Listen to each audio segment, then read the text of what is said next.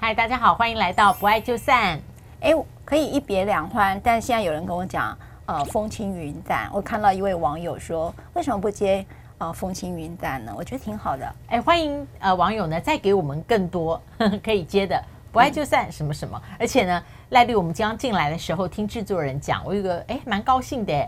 他说呢，呃，我们这个不爱就散啊，因为这航空公司他会来呃 TVBS 嘛，他会选一些节目那个机上播映。现在观光恢复啦，那像我做了十二年的看板人物，就是呃一直有在这个飞机上啊，就是可以选。那听说这次也有呃，不晓得会不会选我们不爱就散？哇，太好了，太好了，那个。我们都想出国，然后在飞机上可以看这个节目。对呀，你有打算出国吗？目前还没有，目前还没有哈。我想到这个极端气候，又想到两倍的机票，然后又想到很多机场现在缺工啊，都大排长龙。想说等到秋天如果回来，甚至连三加四都不用了，就要冲出去赏枫叶，真的很需要。想象都是最美的。今天赖律要跟我们聊的一个，其实是我也有很好的朋友。像这样的情况，其实台湾有好多，哦就是呃嫁过去后，在先生的家族企业里面工作，因为先生是二代，嗯，然后就变成是有一送一啊，媳妇也进来了，变成了一个很可靠的人力。所以你知道，我常听到说，呃，媳妇要辞职啊，媳妇有时候辞职的是辞了婚姻，那有一个地方就是家族事业怎么辞啊？那我哎，我还没碰过辞的，我有两个朋友。都是在先生的家族企业做了一辈子，就辞不掉啊，辞不掉啊。然后你要加班也没有加班费，对吧？对对。好，那老师我来举一个例子。那我觉得各位网友你也可以回答这一题。今天如果你老公说，呃，你辞掉你原来的工作，来来我们家族事业，不管你的家族事业是做的是什么，有些可能都不是你想要做的，嗯，但是他就说，你知道吗？夫妻是一体的。我们共同这个来经营我们的事业，因为我的爸妈呢，把这个家族事业交给我们。然后呢，你辞掉你现在可能你现在非常喜欢的就是主播，可是我们这边做的是很好的，呃，可能传产的工作。那念华，你愿不愿意？对啊，纺，比如说纺织啊，或者是食品零售什么的，对不对？我觉得会非常两难。第一个，如果就事论事，当然是不愿意呀，因为你在你原来的兴趣里面，可能如果我们讲。结婚不多久，还可能还没有发展嘛，就是你觉得我还没有成就到一个我想象当中的境境地或境界。那第二个是说，如果是家族企业的话，很好的哦，很好的家族企业哦，你会有车有房，然后又是一个老板娘。对，可是它会牵涉到很复杂的管理关系啦，尤其如果这个家族还有妯娌的话，就是还有兄弟的话，对，我觉得这些事情都会复杂化，所以呢，会我会不愿意。哇，那你怎么去跟你老公拒绝呢？就是说，哇，这个是一个这么好的机会，你知道，很多的丈夫叫老婆，你帮我当保人，你不愿意。我这个不是共体时间，你也不愿意。现在我说我有个事业，一起来经营，我要交给谁？我最信任的当然是我老婆，你不愿意吗？如果你是我老婆我觉得他除非有就是动之以情，就像我们今天 case 里面，就是说他的父母亲年纪很大了，如果他一个人来做，他会。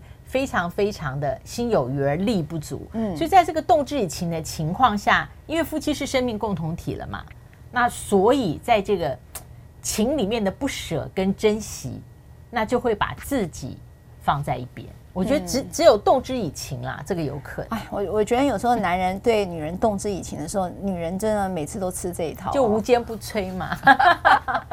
所以我就讲到这个案例，他就是一对夫妻哦，然后这个太太本来有自己的工作。那也做得好好的，那老公就说，我现在有一个家族事业，那我是独生子啊，好，就是刚才讲独生子啊，也没有其他的人了，所以就要就说希望他老婆就跟他一起啊、呃、来接受这样的一个工作。那重点是这个媳妇还真的是爸妈挑来的。哦，就觉得说这个媳妇看起来呃温良恭俭让，好，所以这个家族事业这件事情，他觉得。他的儿子都还比不上这个媳妇，所以他的意思应该是有一个一定有个特质，就是可靠，可靠，通常是可靠，比他儿子还可靠。嗯，你知道吗？儿子被养出一个纨绔子弟来了，嗯、所以呢，他觉得、啊、有的公司的账他宁愿给媳妇盖，是是，哎，你真的好像你是当事者之一呢 的朋友哈。然后这个媳妇呢，她她确实就是她呃，这对老夫老妻呢，她觉得这个女性啊，这个就是这个媳妇特别可靠，她觉得交给她儿子还不如交给媳妇呢。所以后来这个呃，他就跟他讲了，那这个媳妇，我刚才讲温良恭俭让这件事情，就代表着因为什么？拒绝困难。哦，对吧？特别会在乎别人，所以他心里不想的，他当然不想啊。可是你知道刚才讲的动之以情，老师真的很厉害。他的动之以情不是只有她的老公在动之以情，还包括她未来的公公婆婆在动之以情。嗯，就是说我信任你。我把我的事业其实是要交给你，不是交给我儿子。我这个儿子呢，其实很爱玩，从小到大就这样子吼。那我觉得交给你是最稳当的，所以呢，就拜托媳妇呢，就来接了这个样一个家族事业。可是呢，当然好的时候就好了。那这对老夫老妻呢，就真的就慢慢就退休了，就真的把这个掌家权就交给这个媳妇。那这个老公呢，你知道，我觉得男人有时候很特别哦，好像女人就说：“哎呀，你你你老婆把这个事做好，他哪里做好？”他哪里做好，你就知道。有时候被竞争的时候，他就突然开始挑刺了。嗯，他说：“你那个账册我看看呀。”好，就开始挑刺了。那后来呢，就耳根子就清了，就是一些呃朋友就跟他讲：“我告诉你啊，你老婆那个账都他做的，你要你有没有想过，他可能把这个钱搬回给娘家了？你要特别注意。”那这个咬着耳朵，咬着耳朵之后呢，他就说：“我我不不让你做了。”那那不不不做不做啊，正好啊。如果说这个时候他还可以有他自己的呃时间跟空间，那就算了。但是这已经是十十几二十年的事情，哦、你知道，就是他的所有可以的这个生产力都付出了给这家所有的家族事业。他的离开其实他并不会在外面是有竞争力的。然后呢，但是他就开始把他的权限呢、啊。就全部都改掉那个网络的权限，有时候哎，人事上是会有一些权限的嘛，那他就把它改掉。哎，那我好奇，如果这十几二十年，究竟每一年的分红，这个媳妇本身有没有从这个企业体里面，以她在企业的 position，然后拿到什么分红？我猜她不一定有月薪啦，她肯定是没有月薪啊。对，但是她没有拿到年终分红或什么吗？作为一个。呃，比方说董事会的成员或怎么样，那这就很特别了，因为他这个钱就是分不开。其实他是家族事业，你就知道那个钱呢，全部都就进了所谓的夫妻账。嗯、那这个夫妻账就很难算清楚，是放在老公的账户呢，还是放在妻子账户？他如果即便是放在妻子账户，这个老公就说没有啊，我只是放给你管理啊，财产管理。对，而且我知道有的女性哦。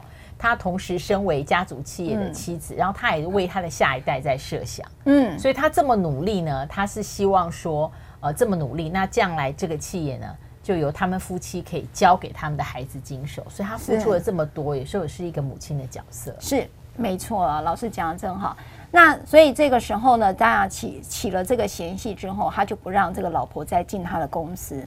然后呢，他老婆呢没多久就收到一个纯正信啊，他说你无故旷职三天。他想说，你你每次拿我去抵税的时候，你也没有月薪。然后现在我我有一个叫无故旷职，然后他也不是股东哈。也就是你就是一个什么叫董娘，所以你也不是股东，所以你也没有股份，所以此时此刻的他变成好像被净身出户一样啊、哦。那他先生到底是想干嘛？因为我觉得他无故旷职这件事情看起来不是这个事情的本身呢。他的他的对，不是这个事的本身。所以他先生是想干嘛？他的先生就是觉得他的老婆呢应该要把他请出去了，嗯、也就是说他辞掉这个妻子的工作的权利。也要辞掉什么呢？辞掉他妻子的身份，把他 fire 掉。他 fire 掉他两件事啊，哇！所以这个妻子就天崩地裂。那他 fire 的理由是什么？你知道吗？他就说你账目不清。哇，情何以堪？因为这个钱当时就是从公司，然后因为你知道吗？所以公账通通私账嘛，对。然后他就把这个钱都放到个人账户。他说你的账目有交代。他说我一笔一笔交代，这是缴。房贷这笔是缴学费，这笔是缴你的买的车子什么？我交代他说，我怎么看这个账都不对，他怎么交代他都说这个账是不对，所以后来这个妻子是你的，是我的当事人当事者，对，也就是他先生根本就是要离婚了，他就是要离婚了。但是他离婚是不是他不想付出合理的呃夫妻财产的分配，所以他才又举出了一个你的账目不清，要证明坐实在这个夫妻财产的分配前，他太太有。呃，做假账或什么的，呃，我觉得有两个因素啦，哈，在我看到这件事情上，他两个因素，第一个就是，呃，她老公在这件事情上，她觉得没有得到爸妈的肯定，好像这个事业啊，全部都是这个媳妇挣来的，然后好像外界也这么认为，所以他对这个媳妇呢，有有一个很难理解的一个仇视。嗯，好，这是第一个。那第二件事情，她会认为说，她并不是不给钱，但她要拿回经营权。好，那所以当这个账算的不清楚的时候，这个媳妇在算剩余财产的时候就特别的辛苦。那当然最后啦，哈，他正妻子最大的最大的痛苦会是什么？老师，你会觉得是什么？在面对这件事情，嗯，他觉得他的大半辈子是不是都丢到水里了？他所有的努力跟时间呢、啊？其实老师哈根本就是两性专家，他都每次都猜的跟当事人差不多。事实上，他最痛苦的不是今天分多少钱，多跟少都不是他的点，他重点是他是为这个家。我刚才讲温良恭俭让。所以当时这一对老夫老夫老妻，那个这个他的公婆就是看准了他的忠厚，那他的忠诚换来这样一场背叛的时候，我觉我觉得那时候他是几乎难以再站起来的。所以，呃，要不要离这个婚，他就已经非常非常难。当然，最后最后他走了几年之后，他才决定离这场婚的。那有没有拿到合理的？呃，他是有拿到，我觉得不合理。但是有拿到钱的，为什么？那个不合理是，假设你把十几年到二十年你在那边的薪水，或者甚至是是一个总经理的一个身份，或者是一个合伙人的身份的时候，这钱绝对不是这样算的，因为剩余财产跟合伙契约是不一样的。所以其实我觉得，在这样一个很特殊的呃夫妻共同经营家族企业的关系里面，当他越努力的时候，他。他无法知道什么时候他的优势对他先生变成的是阴影，然后他也不晓得他先生根本没有把夫妻视为一体。如果视为一体的话，呃，所有他他太太所创造出来的成绩，他都可以呃很喜悦的去分享。但他先生的不在这个一体的位置的时候，他太太所有所表现出来的靓丽，他都觉得自卑嘛。对对，所以我那时候是很难处理的情绪。是，所以经常我现在看到一个现象，就是说，我觉得这也是一个性别文化的问题。就是说，当觉得女强男弱的时候，你会发现男生呢在这里头有很多的竞争者角色。那其实我们在前几集都有提过，因此呢，有时候往往你没有办法去接受或者去欣赏你的另外一半的飞黄腾达，你甚至没办法呃去欣赏他的成就。所以有时候夫妻两个要长久，是在于你的成就这件事情，其实是我们像共享的人共享的，这是真的是我们一起做出来的。我觉得第二件事情，第二就是必须有平等关系。如果有一方是自卑的，那我觉得就会开始出问题了。其实自信这个件事情，在婚姻当中，无论是男性或者女性啊，如果在讲异性婚的话。对于自己的自信、独立自主的能力这件事情，如果你足够的话，你会发现这段婚姻会走得更长久。是，那最后像台湾，呃，因为呃，不管是赖律遇到的客户，或是我自己的朋友，不止一两位是呃女性，结婚不多久就先升升为二代，就到家族企业做一辈子的，真的是做一辈子哦，而且很妙，大部分都是管财、做会计的，因为他们相信自己的媳妇。好，对，那章交给媳妇管。那这个情况下，他有没有可能立任何的契约？对，所以这边就要提醒各位了哈，就是说，如果假设你要，呃，我们结婚是结人不结财，好，我们法定财产制是，你结了人，钱不一定就结了。但是如果你因为家族事业，像刚才我们讲这个故事，或者方老师所提到的一个状况，你结人又结财的时候，哈，结婚的结哦，结人又结财的时候。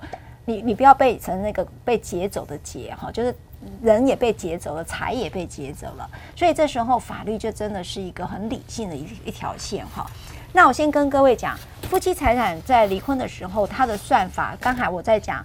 为什么说是不合理？但是有拿到钱，是因为呢，它是用夫妻财产制去算的。那如果你们可以再去点阅我们不爱就散前几集啊，来看一下夫妻财产制，它是用剩余财产来做计算的。也就是譬如说，oh. 老公你现在多少钱，扣掉了多少债务，就是在我离婚的当下你是剩多少钱。然后老婆你是多少钱，扣掉多少债务，你剩多少钱。然后再来比较，再怎么算你都会变很少，都没有一个像合伙契约这件事情这么。合理跟公平啊？为什么呢？如果你是合伙契约的话，它是一个公有共同财产，它是一个公有的一个财产，哈，共同共有，好，我就讲公有好了。所以它在分产的过程，它会有几个要讨论的哈，像第一个，它就会进入清算程序啊。好，就是你会有清算人啊，哈。然后第二个，他会先清偿掉这个合伙资产上面的债务，接下来呢，再来去算你拿回你当时的出资额。那这个出资额的比例呢，当然是以看你接下来剩下的财产够不够你当时出。譬如当时啊、你共同经营的这家店，好，冰品好了，哦，当时投资了一百，你投资了一百，我们各自取回那一百万，那就看你够不够。如果不够的话，那我们就刚才讲，你一百我一百就是一比一。是我现在如果剩八十的话，那我们就一比一。你拿四十，我拿四十，好，这个就是我们在做合伙资产的一个分割。接下来呢，你可以呢怎么做？但是如果呢你有剩，然后又多出来的话，那你们当时有应有没有盈余分派的约定？举例来讲。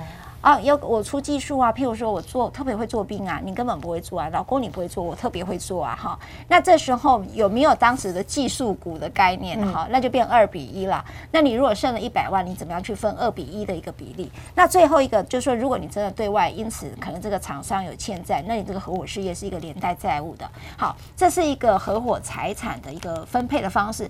但是呢，到底你？结人又结财的时候，有几个人签了合伙契约呢？或者甚至你拿了股份呢？